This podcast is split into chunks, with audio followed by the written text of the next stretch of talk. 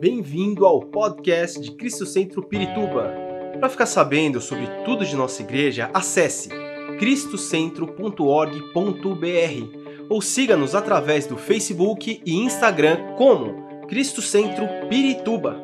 Você também pode ver essas e outras pregações no formato vídeo em YouTube barra Cristo Centro Pirituba Oficial. Seja bem-vindo à nossa casa apostólica. Versículo, né, que é da desse mês de janeiro, né? 1 Timóteo 3:15, onde o apóstolo Paulo escreve para Timóteo falando: "Para que se eu demorar, você saiba como as pessoas se devem se comportar na casa de Deus, e ela é a igreja do Deus vivo, coluna e alicerce da verdade." Amém? Maravilhoso tema, né, sobre os fundamentos da verdade, né, que o apóstolo Paulo estava passando. E lendo, né, como vocês estão lendo, eu espero que a maioria, né, que está sendo uma benção realmente, é, Deus confirmou isso com o apóstolo e é extraordinário. Eu sempre fico questionando meus filhos, ah, vocês já leram, já leram, não leram? Só a Priscila que está antecipada, que ela não quer tirar o programa dela, cadê ela? Mas é ótimo, né? E eu lendo ali é, os versículos de Gênesis me chamou a atenção, né? Precisar alicerce da verdade e eu gosto sempre de trazer uma palavra prática, né? Prática para o nosso dia, né? Como nós devemos falar ou agir em relação ao que a gente está vivendo. Né? E aqui o apóstolo está dizendo isso, né? É, como a gente deve se comportar. E aí a vida, apesar de ser no Velho Testamento, né? a vida de, de José mostra muito claramente como a igreja de, de Cristo, como nós em Cristo Jesus devemos nos comportar agora nesse tempo, né? Da espera dele, da espera do retorno do Senhor, né? Ou da espera de um propósito, da uma vida, ou da própria é, de uma promessa que o Senhor fez para mim e para você, né? E aí a vida de José explica muito isso. Tem várias ali é, ações práticas, acontecimentos práticos que José passou e trouxe para ele essa verdade, né? E a verdade não só para ele, né?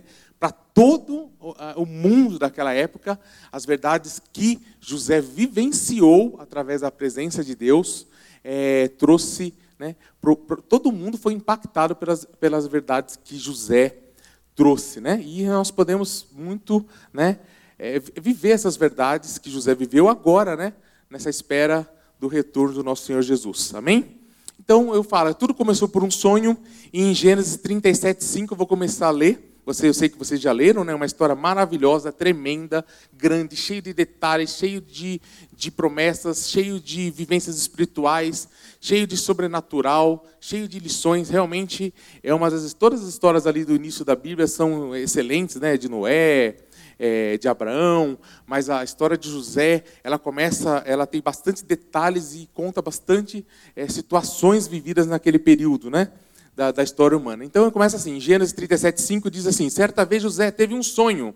Tudo começou por um sonho. E quando contou aos seus irmãos, eles passaram a odiá-lo ainda mais. É, ouçam esse sonho que tive. E ele começa a contar esse sonho. Estavas no campo é, armando feixes de trigo, e de repente meu feixe se levantou e ficou em pé, e seus feixes se juntaram ao, ao redor do meu e se curvaram diante dele. Você vê? Então, ele teve um sonho, era um sonho da parte de Deus, a história vai nos contar isso, e ele todo empolgado, num, você pode entender isso de várias maneiras, a Bíblia é tão extraordinária, né, pastor? Que você pode entender que ele precisava falar sim, ou que ele se precipitou a falar, de acordo com o que Deus quer te ensinar, você pode ter essa visão mas aqui eu entendo, principalmente por todo o propósito da vida da, da história de José, a gente entende que ele precisava falar sim esses sonhos para o seu irmão, ele precisava contar tudo que estava vendo, né, pastor João? Tudo que estava acontecendo, para que toda a história desenrolasse, né? Mas é curioso que toda, todo o processo dele, todo, né, tudo que ele viveu, começou com esse sonho, né? E o que aconteceu? Esse sonho trouxe uma perseguição dos seus irmãos e fez com que ele se tornasse um escravo. Vamos ler lá. Então você imagina, né? Um sonho, geralmente sonho é coisa bom, né? Senão seria pesadelo, né? e só que está dizendo que foi um sonho. E ele né? Um sonho que fez ele tornar escravo. Em Gênesis 37, 19, ele continua contando essa história, tá vendo? Eu vou pulando várias partes, porque a história é bem grande, vocês acabaram de ler, espero, hein? Se não leram, se empolguem a ler aí, né? E vai acompanhando conosco aí, né? Todo o estudo bíblico, que é excelente, né? Para todos nós. Deus falou muito comigo, né? Por isso até que eu coloquei essa, esse tema, né? verdade, que destrói cadeias. Por quê? São muitas vezes cadeias que a gente acaba vivendo né, prisões, e muitas vezes é por um propósito de Deus. Né? Na maioria das vezes é por um propósito de Deus. Né? Se você não está ali pecando, não está fazendo nada, é, você passa por isso por um propósito de Deus. Então, Gênesis 37, 19 diz o seguinte: que os irmãos falaram assim: lá vem o sonhador, diziam os outros, vamos matá-lo e jogá-lo numa dessas cisternas. Diremos ao nosso pai: um animal selvagem o devorou. Então veremos o que será dos seus sonhos? Está vendo? O sonho provocou uma inveja, uma raiva dos seus irmãos, né? Muito grande. Mas quando Rubem ouviu o plano, tratou de livrar José. Não o matemos, disse ele. Porque derramar sangue? Joga na cisterna vazia aqui no deserto e não toquemos nele. Rubem planejava resgatar José e levava de volta ao, e levar de volta ao seu pai. Assim, quando José chegou, os irmãos lhe arrancaram a linda túnica que ele estava usando. Arrancaram e jogaram na cisterna vazia, ou seja, sem água. Mais tarde, quando sentaram para negociar, é, é, mais tarde, opa, desculpa aí. Mais tarde, quando se sentaram para comer, viram longe de uma caravana de camelos vindo em sua direção e era um grupo de negociantes ismaelitas que transportavam especiarias, bálsamo e mirra de Gileade para o Egito. Então, quando os ismaelitas, que eram negociantes midianitas, se aproximaram, os irmãos de José o tiraram da cisterna e o venderam para eles por 20 peças de prata, e os negociantes os levaram para Egito, para o Egito. Então, você vê, né, a história fala também da túnica. É uma história cheia de detalhes. A gente não vai se apregar esses outros, é, não vamos pegar esses outros detalhes que ele sonhou, que teve uma vestimenta, que ele trocou várias vestimentas no decorrer de todo esse propósito que Deus fez com ele, né? Mas que a verdade é que agora o menino de 17 anos era escravo do Egito. Então você imagina isso, né? Eu sei que, você imagina, na época, né, contas, vivia mais de 100 anos, as pessoas, as principais pessoas da história bíblica, né? E não sei como é, eu sei que na minha geração, 17 anos, eu já trabalhava desde os 13. Essa geração talvez estude mais, ela não tenha tanta essa potência. Mas, de qualquer forma, 17 anos, você ser rejeitado por seus irmãos, não é uma coisa fácil de se viver, para ninguém. Mesmo um adulto, né? Você imagine. Eu posso, eu sou, pode ser quem for, pode ser um pastor, pode ser uma pessoa já idosa, ancião. Você imagina, foi rejeitado pelos irmãos, foi rejeitado pela sua família, sendo que a, a rejeição da família é uma das piores situações. E agora ele estava vivendo o quê? A rejeição da sua família, perdeu sua túnica e, além de tudo, agora ele era um escravo, né? Então você imagine que coisa terrível. E em Gênesis 39, 2 a história continua. Vou lendo bastante aí, tá, gente? É bom que os irmãos aqui estão indo lá, vamos lá. E o Senhor estava com José, tá vendo? Ó, já pega esse detalhe aí. José, o Senhor continuava com José, apesar das frustrações, apesar da família ter rejeitado, a família ter feito essa maldade terrível com ele, né? De ter feito essa essa essa situação terrível. A Bíblia continua falando assim: o, José, o Senhor estava com José e guarda essa passagem, porque esse é um segredo dessa palavra que eu trouxe para vocês essa noite, para mim, que Deus trouxe para mim e para vocês. Deus falou muito através dessa história, porque a gente está passando, o André sabe de algumas situações, né? Um, um, uma situação bem complexa na minha vida, né? E aí isso traz é, uma, um, uma alegria no nosso coração, né? Porque o Senhor estava com José. Então você pode dizer, o Senhor está comigo, né? Nessa noite, amém? Você pode firmar, né? É uma situação complexa. Aqui uma rejeição, aqui ele está preso, agora ele está indo para uma outra nação. Você imagine, não tem nada a ver, não tem mais os seus irmãos, não tem seu pai que tanto amava e ele estava lá, né? Vamos lá. Por isso ele era bem sucedido em tudo que fazia no serviço da casa do seu senhor egípcio. Potifar recebeu que o, é, percebeu que o Senhor estava com José, ele dava sucesso em tudo que lhe fazia, tá vendo? Então a presença de Deus é, fez diferença dele como escravo naquela nação. E assim a Bíblia não conta esses detalhes. Né? Eu estou falando que ele foi rejeitado, porque faz, é um dado da história. Mas em nenhum momento você vê José falando ou a Bíblia citando sobre essa rejeição. Né? É simplesmente conta a história. Olha, ele foi vendido pelos irmãos e foi quase morto, na verdade, e aí foi trocado por essa venda. E ele está agora numa nação terrível, né? Imagina a nação do Egito como é terrível. E com toda essa situação lá, mas a palavra fala assim, ó. Agora esse detalhe eu vou forçar novamente para vocês aí. O Senhor estava com José e ele era bem sucedido. E satisfeito com isso, o 4 ele continua falando isso. E 4, satisfeito com isso, nomeou José seu assistente pessoal. E o encarregou de toda a sua casa e de todos os seus bens. Então, ele ele através é, é um princípio bíblico, né? A mordomia é um princípio, é, um, é uma forma de você aprender sempre com o Senhor sobre isso, né, que Deus ensinou em Gênesis 2,15, que o homem foi colocado na terra, é, no jardim do Éden, para cultivá-lo e tomar conta dele. Quer dizer, existe um princípio, que onde você estiver, não importa a situação, você tem que praticar mordomia, você tem que ser uma pessoa de Deus. Né? E isso que aconteceu com ele.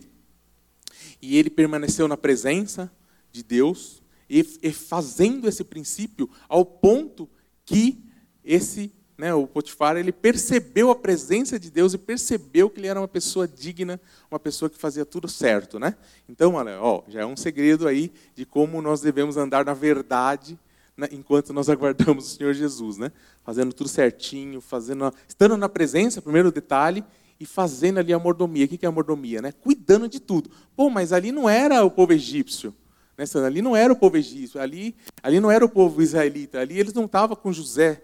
É, se eu trocar os nomes aí, filho, você me fala, hein? Eu, eu toco José com Jacó, com Jesus, com Jerônimo, meu Deus, ele fala, pai, já trocou as três vezes. Eu falo, Jesus. tá bem? Mas ele não estava mais ali com seu pai, com seus irmãos, né? E você imagine, mas ele estava ali com a presença de Deus, amém? Ó, presença de Deus e fazendo a pornomia, tá? E em Gênesis 39, 7, ele fala assim: olha lá, olha o que aconteceu. Pô, ele já está escravo, está longe da sua família, a presença de Deus continua com ele, você não vê ele, ele, ele, murmurar, você não vê ele falar nada. Imagina a dor no seu coração da rejeição, isso lá na frente vai contar, vai, o choro vai mostrar essa rejeição que ele passou e todo esse sofrimento que ele passou, mas em nenhum momento a Bíblia relata que ele falou isso antes, né? Ficou só com ele ali. E aí em Gênesis 39, 7 ele diz assim: E logo a esposa de Potifar começou a olhar para ele com desejo Venha e deite-se comigo, ordenou ela. José recusou e disse: Meu senhor me confiou todos os bens da sua casa e não precisa se preocupar com nada. Vendo? Então, olha mais uma característica que nós devemos se apresentar. Então vamos lá. Primeiro, a presença de Deus. Segundo, mordomia, cuidar das coisas, que é Deus é dono de todas as coisas. Mesmo no Egito, você cuida das coisas com o melhor, o melhor que você possa fazer. Pô, mas é do Egito, meu patrão é ímpio mas é tudo vem de Deus, tudo é de Deus. Então você vai fazer as melhores coisas. Presença de Deus, e aí você faz a melhor coisa, e agora aqui, ó, caráter, caráter de Deus. Por quê? Você imagine, ele era jovem, adolescente, né? 17, 18, jovem, vamos falar jovem, vai. E aí, longe de suas famílias, já, é, já numa cultura totalmente diferente da nossa, né? totalmente é, diferente da dele. Você imagina como que era as coisas sexuais, as coisas é, é, do Egito, né? Como que era? Era diferente do que Deus nos ensinou, ou que Deus ensinava ali para sua família, Abraão, Isaac, Jacó, José. Era totalmente diferente. Mas ele se manteve no caráter, porque ele pegou, né? Então, mais uma saída, que é manter-se na verdade. Enquanto espera o Senhor Jesus, se mantenha no caráter. Como ele fez isso? Ele recusou a mulher continuava a sediar José diariamente. Olha, não era uma luta simples, não era um dia que ela passou bonitona ali, ele, opa, ou ela mexeu com ele um dia. Era diariamente essa luta para que a pessoa fosse resistente é, a essa tentação, a esse pecado que seria contra o seu servo, mas também contra Deus. E José já tinha esse entendimento.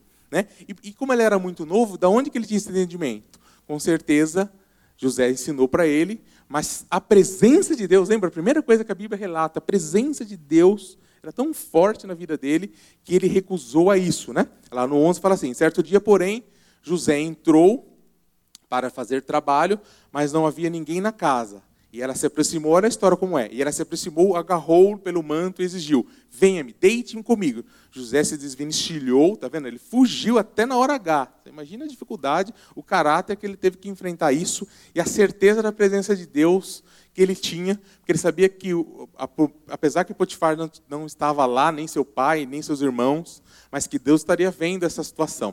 E ele fugiu, mas o manto ficou na mão da mulher. Então, você imagine Olha, olha ali um jovem, a presença de Deus ajudou ele com tantas características para suportar toda a situação. Né? Você vê como que a gente conhece uma história prática que a gente pode realmente viver hoje em dia, né? enquanto a gente aguarda a nossa promessa, enquanto a gente aguarda a volta do nosso Senhor.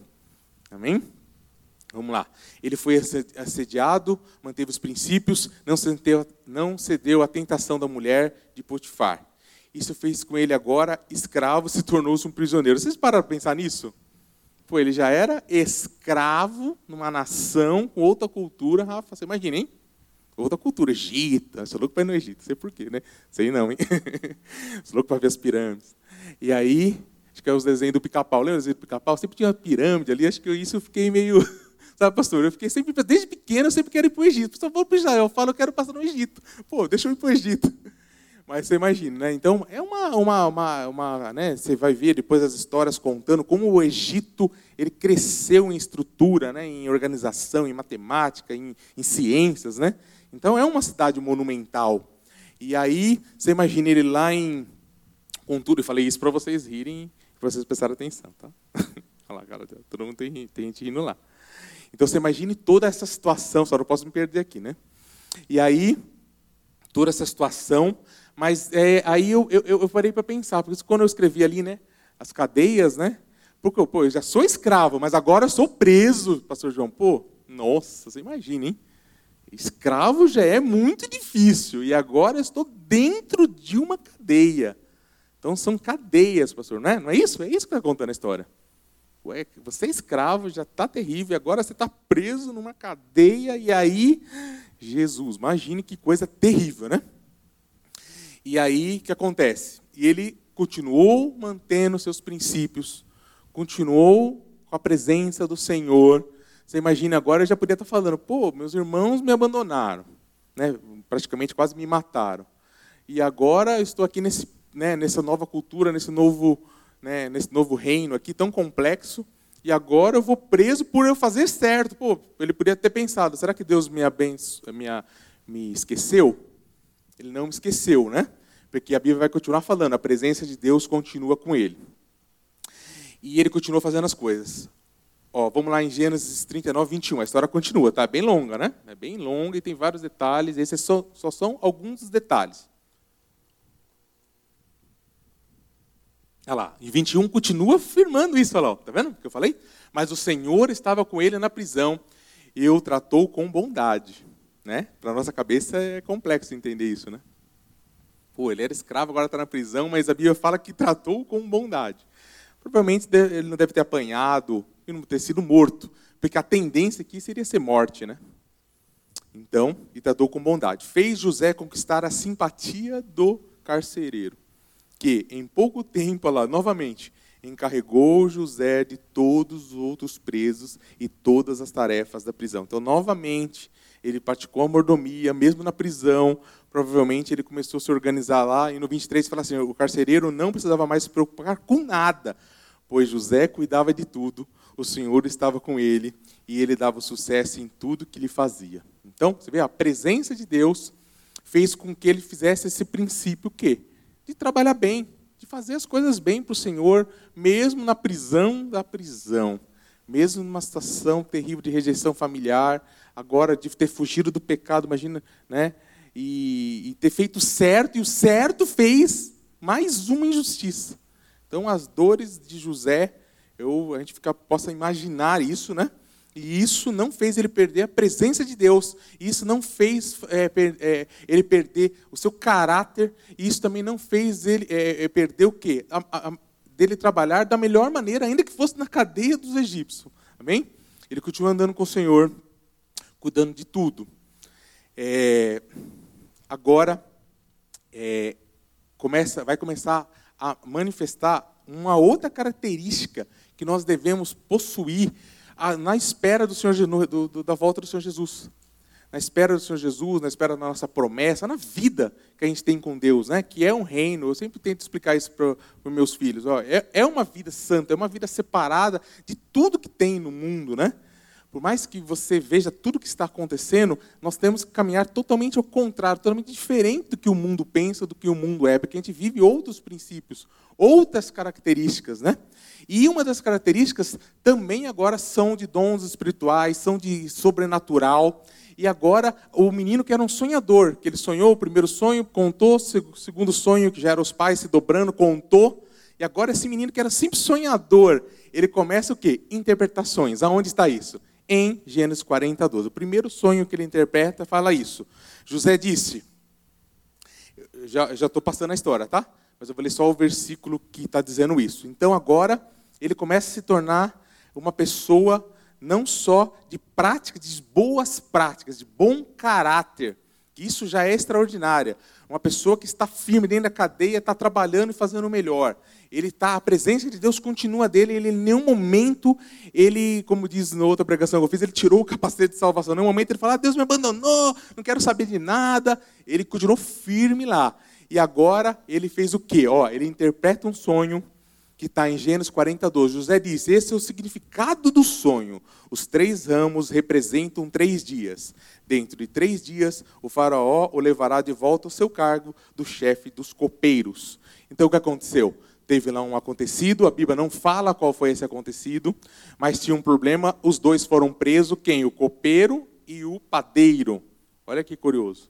Né? Então, são, eu até falei para os meninos no carro né, essa semana, falei, eram alto cargos, né, hoje a gente imagina, né, não que não seja digno, maravilhoso, mas ser um padeiro é uma coisa extraordinária. E um copeiro também. Mas na época, essas profissões ainda eram mais elevadas. Lembra? O copeiro bebia o vinho antes para que, se tivesse envenenado, morresse.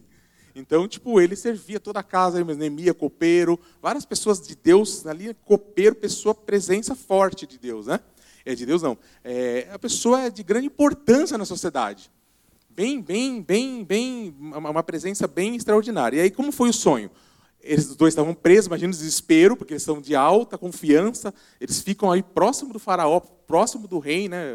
no caso desse rei, o faraó. Ele está muito próximo ali, os dois, os dois caem para a cadeia, e os dois com tendência de ser mortos.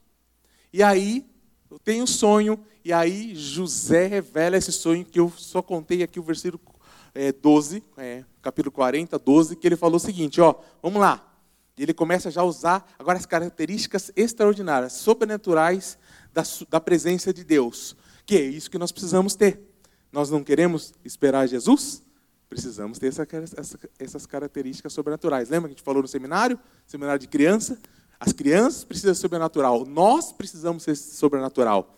Né? O caráter extraordinário você fazer as melhores coisas do mundo é extraordinário? Sim. Mas cadê a sua, cadê a, a, a sua ação extraordinária? Cadê a sua função extraordinária? Cadê a sua revelação, a presença de Deus? Cadê eh, isso? E teve lá José, e foi o que aconteceu, né?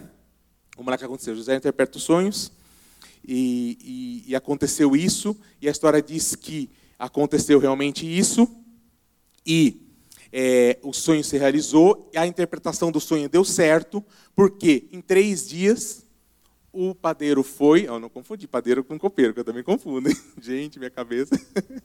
Ó, tô, não estou confundindo, tô. E, e o padeiro foi morto e o copeiro seguiu. E aí José ainda falou: quando você estiver lá, lembre de mim. O que aconteceu? Parece que são dois anos. Pastor, dois anos. Pô, o cara salvou ele. Ele viu a presença de Deus no, no, no, em José, porque a cadeia tava, devia estar muito bem limpa e organizada, que ele tomava conta de tudo. Ele viu que o que ele falou, ele interpretou e estava dando tudo certo. E aí, simplesmente, o copeiro se esqueceu. Né? Mas ele não foi para sempre esse esquecimento, mas foi ali pelo menos por dois anos. Continua José escravo e prisioneiro. Nossa, Jesus, para para pensar, né? Escravo e prisioneiro. Então, duas vezes, né? É, pelo menos eu tive esse entendimento, né? Não era, não era só um escravo que estava ali trabalhando, ele estava agora na cadeia também. Uma coisa muito triste. Né? Em Gênesis 41, 25, É, agora tem uma outra situação. Mais uma vez, agora Deus vai usar José de forma sobrenatural. E tem umas coisas, tem vários detalhes, vários segredos desse sonho. Porque quando você lê esse sonho, eu conheço essa história é, alguns tempo, né? E todo mundo conhece essa história há muito tempo, conta para as crianças e sabe. Mas mesmo quando eu não era do Senhor, a gente ouvia essa história tão extraordinária do sonho de José. E quando você lê assim, realmente parece que você mesmo consegue interpretar e parece que sim. A primeira parte parece que sim. Parece que é simples e você lê o sonho que aconteceu, né, nessa história agora, porque agora Faraó teve um sonho e agora Faraó estava nervoso, convocou todas as pessoas para entender qual era o sonho. Quer dizer, o homem estava nervoso. O homem estava nervoso. E aí agora ele estava desesperado, porque o sonho foi impactante. Foi impactante, o sonho é impactante. Né? E ele sonhou algumas vezes. E aí ele chama todos os magos, os pessoal lá da. da né? Ah, vamos lá! E como é? É que o mundo faz mais ou menos hoje. Né? Então o mundo fica tentando procurar soluções para várias situações. Né? E aqui no caso, José teve o quê? A interpretação. Então, a história diz que o copeiro falou: Ah, não, faraó, então eu sei uma pessoa que aconteceu isso comigo, e, e, e ele traduziu o sonho, e o, e o padeiro foi morto, e eu continuei, e eu estou aqui. Então vamos chamar ele. Então vamos lá ler a história, só, só esses versículos, tá? Que se eu fosse ler tudo, né? Aí nós íamos sair só 10 da noite, ia virar vigília, aí o pessoal ia gostar, porque ia ver o, eita, né? Eu ia falar, esse pastor é tu, né? Mas não vai acontecer isso, nós vamos sair cedo, né? Porque o Israel vai pedir comida para mim, né, pastor João? Com certeza vai pedir comida já na porta ali, ele vai falar, pai, o que é que nós vamos comer? Eu vou falar, meu Deus, eu preciso, eu não posso comer essas coisas que você quer, mas eu já sei que vai acontecer isso, né? Então vamos lá. Mas se eu fosse ler toda a história, com todos os detalhes, né, nós seríamos né, na vigília do pastor Ricardo. E aí, vamos lá. Gênesis 41, 25 diz assim: José respondeu: Os dois sonhos do faraó significam a mesma coisa. Deus está dizendo ao faraó de antemão o que vai fazer. Está vendo? As sete vagas. Então, quais foram os sonhos? Acho que eu não peguei o versículo que fala o sonho, né? Mas é mais ou menos assim, né? Sete vacas gordas né? Acho que todo mundo sabe essa história, né? sabe É muito interessante isso. Porque são sete vagas gordas e sete vacas magras. Pô, a, a priori é simples. Né? Para para pensar. Depois que você lê ou conhece ou já viu a história, você fala, pô, mas a, o sonho que ele teve foi isso, mas ninguém conseguia de, desvendar o sonho. Ou se a gente ousasse, sem, sem estar com a presença de Deus, a traduzir esses sonhos, não daria a solução. Então, agora aqui, vocês vão perceber que José, de maneira extraordinária, além de traduzir, tem um detalhe aqui, né? Ele novamente foi usado de maneira sobrenatural, espiritual, com os dons espirituais, com a presença de Deus, e mais uma vez ele traduz o que o sonho é, assim como foi do copeiro, lembra? O copeiro falou: é, é, daqui três dias tal vai, vai acontecer tal coisa que era um ninho na cabeça e era a morte do padeiro. E agora aqui, qual é a tradução de sete gorda e sete magra? Né? É, seria mais ou menos ah, simples. Vamos pensar simples? Não, então é coisa boa e coisa ruim, né? Eu sou da época que pessoa gordinha era né, um show, né? Um nenê gordinho, pessoa gordinha. Não é... Hoje não é mais bem assim. Mas eu sou dessa época, né? Que tudo que era gordinho era uma benção. Ai, esse menino é gordinho, que fofinho, lindo, era uma bolinha, né? Mas era... é verdade, é verdade. Eu sou dessa época. Eu sou dessa época que a mãe tinha que deixar o bebê gordinho, porque senão a mãe é uma mãe Pô, que mãe ruim, esse neném magrinho aí. E hoje as mães já entendem que não pode fazer isso, né? Minha, mãe, minha avó dava chuquinha com açúcar, você imagina, né? Nossa, imagina isso que beleza, calma o neném o neném vai ficando bem fofinho. E aí vai fofinho, começa a gostar de açúcar, porque é quindim, doce, bolo, e aí vai embora, né? Mas o que acontece? Ó, agora eu me perdi, tá vendo? Fiz a piada, eu me perdi. Então, mas assim, então vamos lá, sete, sete vaca gorda, sete maga magra, depois teve um outro é, é vaga, vacas gordas e sete vagas magras. Depois teve um outro, né? Mas vamos ler só que eu vou ler aqui para não me perder. Vamos lá, 26. As sete vagas saudáveis e as sete espigas, teve o sonho das espigas também, é, cheias representam sete anos. Lá. E ele começa a traduzir, tá vendo? ele já começa a, a, a, a, revelar o sonho para o faraó. E ele teve o quê? Eu, eu percebi uma coisa, ó, duas coisas, dois corajosos. Dois corajosos aqui. Primeiro corajoso, o copeiro de indicar o homem, porque se o homem erra, toca ele morrer também. E José de pegar e falar, fala aí o sonho que você vai ver. Se, né? Vamos lá. Mas em nenhum momento ele falou que é ele. Vocês vão ver mais para frente que ele não falou que era ele. Né? Mas vamos lá. E aí, sete vagas cheias e, e ó, as sete vagas feias e magras, tá vendo? Ó, feias e magras, acabei de falar, tá vendo? Ó, eles que falam aqui, ó, que o magrinho é feio e eles que falam. No caso é vaquinha, né? Ó, as sete vacas feias e magras e as sete espigas miúdas e ressequidas pelo vento do leste representam sete anos de fome. É, acontecerá exatamente como eu descrevi, pois Deus revelou a Faraó de antemão o que vai fazer. Os próximos sete anos serão um período de grande prosperidade em toda a terra do Egito. Depois haverá sete anos de fome tão grande que toda essa prosperidade será esquecida do Egito, pois a fome destruirá a terra.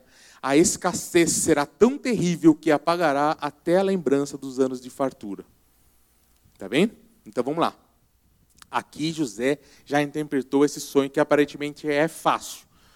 Vaca gordinho, espiga gordinha, coisa boa, sete anos bom. O resto magrinho, sete anos, sete anos ruim.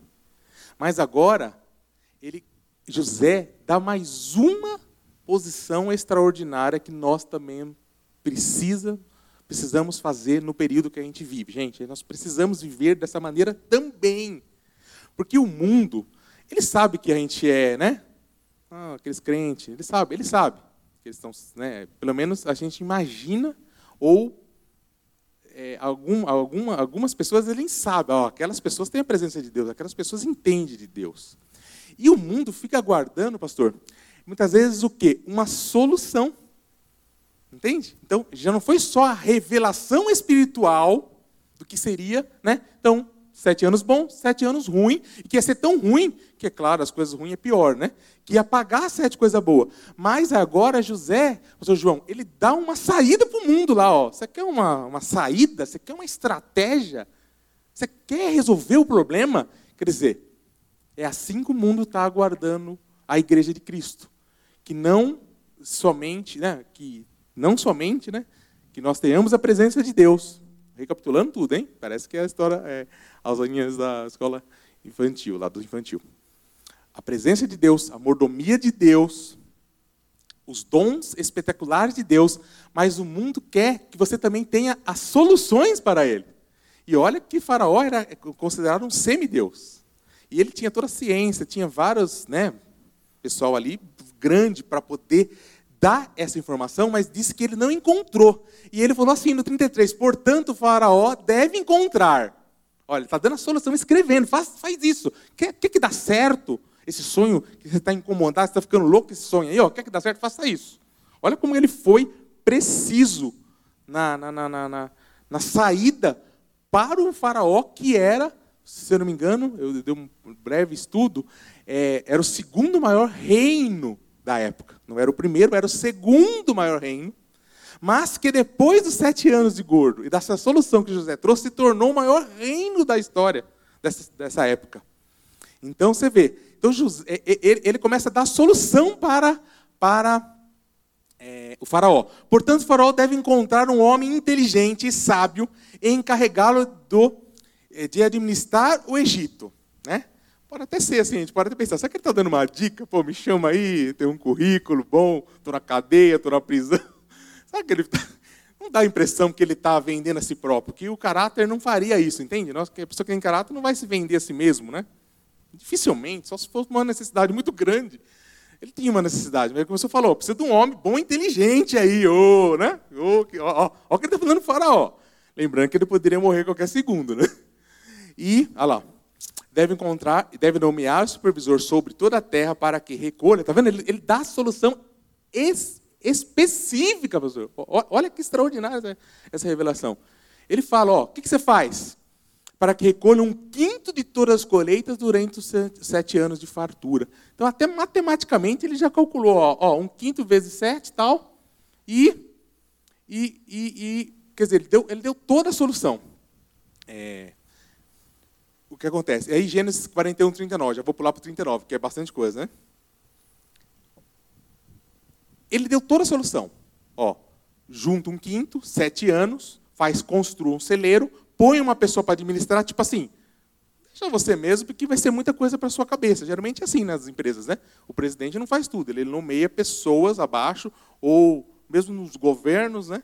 Tem os ministros né, para resolver o problema, outros problemas específicos, e ele deu essa, essa solução para o faraó. Ó, meu, uma pessoa boa, um quinto, sete anos bom, quando tiver ruim, você vai usar.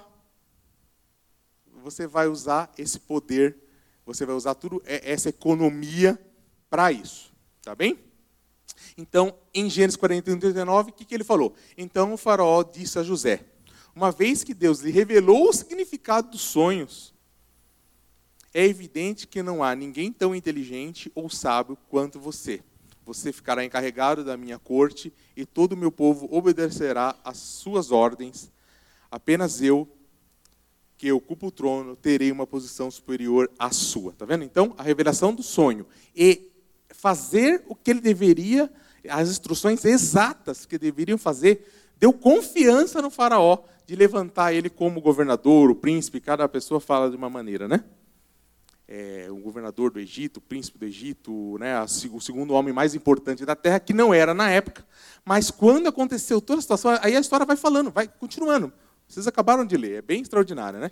Ela vai falando que aí nos sete anos eles se juntaram, juntaram, juntaram, juntaram, juntaram, juntaram. Então eles ficaram uma superpotência. Depois todo mundo, inclusive o povo de Deus, precisou deles. Inclusive o povo de Deus. Então, o povo de Deus precisou deles, porque quando os sete, os sete anos de fatura passou, o Egito sabia a estratégia, o sonho e a sabedoria dada por Deus, através da vida de José. Mas quando passou a fome, primeiro ano é uma coisa, segundo, terceiro, lembra que ele falou? Que vocês não vão lembrar nem das coisas boas que viveram, de tão ruim que vai ser.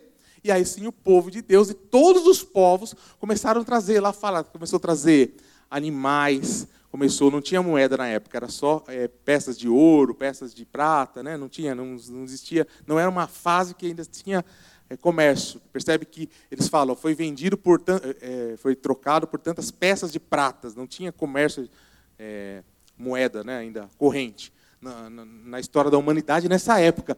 Mas eles tinham, começaram a trazer animais, começaram a trazer bens, começaram a trazer roupas, tecidos, Aí depois chegou uma hora, apertou mais o resto, eles começaram a entregar os terrenos, e aí o Egito, André, começou a ser, foi aí o maior império de todo momento, e José, o seu maior príncipe. E o José agora, o que, que ele estava lá agora? Já ajudando sua família, a Bíblia fala que aí ele ajudou a sua família, trouxe os irmãos, aí uma outra história, outros detalhes, que hoje eu me preguei as características que nós devemos viver né? Eu já estou quase terminando, tá? Essa é a dica aí. E aí o que acontece? Aí as características que hoje o que, que eu trouxe, o que, que eu quis trazer nessa noite? As características que nós devemos viver, né? Agora nesse tempo, os fundamentos da verdade, o que nós precisamos é, ser, como nós devemos ser e viver nesses momentos dos, dos fins, né? Então, o que, que, que no momento dos fins o Egito, o mundo, as pessoas esperam da gente? Que a gente tenha a presença de Deus. Eles esperam isso da gente, por incrível que pareça. Eles podem nos odiar, mas eles falam, aquele povo lá, aquele povinho, aquelas pessoas lá, sei lá que eles falam da gente. Mas aquele povinho tem a presença de Deus. Mas esse povinho tem que ter o quê? O caráter de Deus, o caráter de Cristo, no caso da gente. Porque a presença de Deus, no nosso caso, é só através de Cristo. Eu sei, a maioria aqui já é cristã, né? Mas é, a mordomia quer dizer, pô, vou trabalhar no lugar, trabalho relaxadamente. O que as pessoas pensam? Olha lá, o crente. Chega atrasado, faz errado, mente, enterra a avó três vezes por ano. Então, que tipo assim, né? Então, tipo assim, pô, é dureza, né? Não resiste, não é forte. Não é forte, é uma situação. Não resiste com caráter. É, que mais? Pô, não vira o, o, o crente 007, não fala nada, não tem ninguém. Às vezes tem a solução, às vezes sabe revelar o sonho para o cara ali da empresa, para a família. Às vezes sabe dar saída. Não, faz isso. Pô, monta aqui um negócio, faz isso, isso, isso, porque Deus vai dar certo. Mas você fica quieto. Você fica, é o crente 007 é muito legal para isso. É o crente fraquinho mesmo, ruim. E aí ele não demonstra essa característica, não tem essa característica da mordomia, da presença de Deus, do sobrenatural e de trazer soluções para esse mundo que está esperando. E é assim que o apóstolo Paulo fala aí. Então, como que ele fala, apóstolo Paulo? Olha lá, se eu demorar, porque para gente, principalmente eu que sou ansioso, tudo está demorando. Até esse já estou achando que já falei muito aqui, está demorando muito. Já. Então, tipo, para quem é ansioso, para quem é, é, hoje, os dias, dias do, do, do iFood, do Uber, do, do celular, do, do, da rede social, é tudo muito rápido. Então, meu, acho que dificilmente alguém não pense, talvez o Senhor Jesus está demorando, talvez. As situações que a gente está vivendo, libera aborto, libera não sei o que lá, libera morte, o injusto governa sobre o injusto, a mentira, 120 milhões de pessoas morrendo de fome. São mentiras de crentes. Então, são, são coisas que você começa a ouvir e fala, Jesus, dá a impressão que o Senhor está demorando. Mas talvez ele quer, certeza, talvez não, com certeza o Senhor quer o quê? Que a gente passe esses propósitos como José passou. É, né? E muitas vezes a gente pensa, pô, estou em cadeia, estou em prisão. E essa palavra também é para mim. Muitas vezes eu falo, eu estou falando com o André, André, olha, o problema era um, dobrou o problema, André. Falei para ele na porta. Falei, mas não vou nem te contar, porque se era um, virou duas vezes. Então, tipo assim, a minha prisão, se era um, virou duas vezes um. Mas com certeza Deus está esperando o quê? Esse posicionamento, a gente de caráter, de presença de Deus, de trazer solução, de trazer revelação de sonhos. Né? No caso aqui, revelação de sonhos, mas tem Deus tem uma série de revelações. Tem revelações espirituais, tem revelações de estratégias, tem revelações de inteligência, de sabedoria. É, a palavra fala que a, a, a, a palavra de Deus é, é, é, é, mais importante ou mais rica do que ouro puro. Então nós temos isso, é para nós termos isso. É para a gente ser como José. Apesar de estar no mundo tenebroso, num Egito, cheio de cadeias, cheio de prisões, cheio de mentiras, cheio de arguilhões, cheio de problemas, é para a gente ter essa solução. Porque ele está dizendo assim, ó porque a gente é coluna e alicerce da verdade. Ela é a igreja do Deus vivo. E nós temos que ser essa pessoa, nós temos que ser essa pessoa. E a primeira coisa que eu gostaria de orar, não fazer apelo para receber Jesus, porque eu não recebi até agora nem pessoas que é, vai ser apresentadas nessa noite. Então, provavelmente, a maioria de nós aqui já anda com o Senhor. Mas eu gostaria que a igreja é, se levantasse para a gente clamar a presença de Deus. Esperamos que esta mensagem tenha te inspirado e sido uma resposta de Deus para a sua vida. Quer saber mais sobre Cristo Centro Pirituba? Siga-nos nas redes sociais no Facebook, Instagram e YouTube, ou visite nosso site em cristocentro.org.br.